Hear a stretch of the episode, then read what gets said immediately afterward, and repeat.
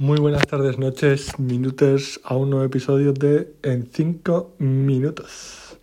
300 segundos del primer episodio de la undécima temporada. Otra vez sin micrófono y estrenamos nueva temporada porque estoy en, el, en un mini viaje de Navidad. Estoy en Cáceres, una preciosa eh, ciudad patrimonio de la humanidad en Extremadura y hace un frío que pela. Estaba a punto de romperme la crisma eh, cuatro veces, resbalando en baldosas que estaban heladas, pero bueno, hemos sobrevivido eh, y tengo unas ganas de ducharme y meterme al hotel porque tengo los huesos molidos. Eh, una cosa es que en el tren de, mm, en el que veníamos, un, un, chaval se ha quedado dormido y le ha despertado el revisor en, en Oropesa de Toledo diciéndole que su billete solo llegaba a Talavera de la Reina, que era la parada anterior, y que se había quedado dormido. Pues entonces, obviamente, el chaval se ha puesto a bufar porque se había pasado la parada, ha llamado y el siguiente tren no venía hasta como tres horas después. Entonces estaba intentando movilizar al personal para que alguien le fuera a buscar pues a Oropesa de, Toledo, que entiendo que será un pueblo hermoso y maravilloso como todos los de eh, Castilla, pero que obviamente no le apetecía mucho esperar ahí tres o cuatro horas.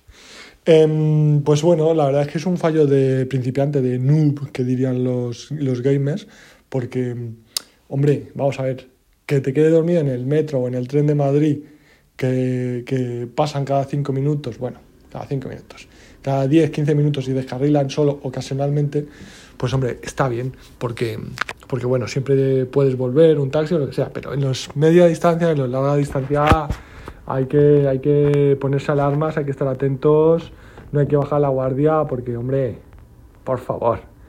Pero bueno, eh, Cáceres es muy bonito, estamos en, en, pleno centro y, y, cuando en el hotel nos han enseñado la zona histórica, todas las casas son, son, son patrimoniales o, o, son eh, tienen su historia detrás porque estaba el mapa y, y, todas tenían como la footnote de palacio de no sé qué, casa de no sé cuánto, judería.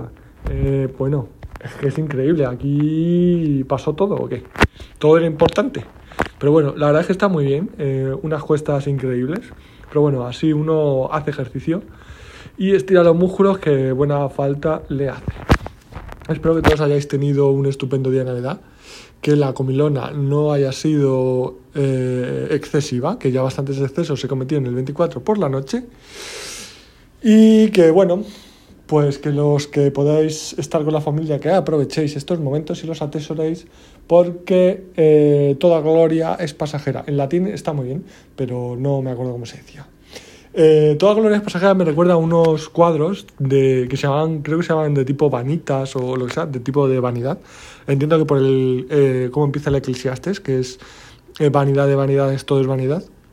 Y se refieren a la gloria pasajera y suelen salir calaveras, eh, símbolos de podredumbre y de la muerte. Y esa idea de que la muerte es la igualadora para todos, para reyes, campesinos, papas, sacerdotes, monjas eh, hermosuras y fealdades.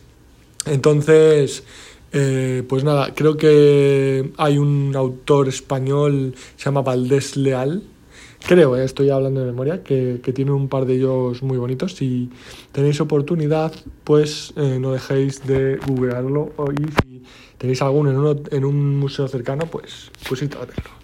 Hablando de museos, me sigue llenando de eh, perplejidad que Madrid tenga un museo naval. A ver, que yo entiendo que eh, España es un país con tradición marinera, es un país para muy marineros, pero bueno, a ver, esto de la centralización ya está bien, ¿no?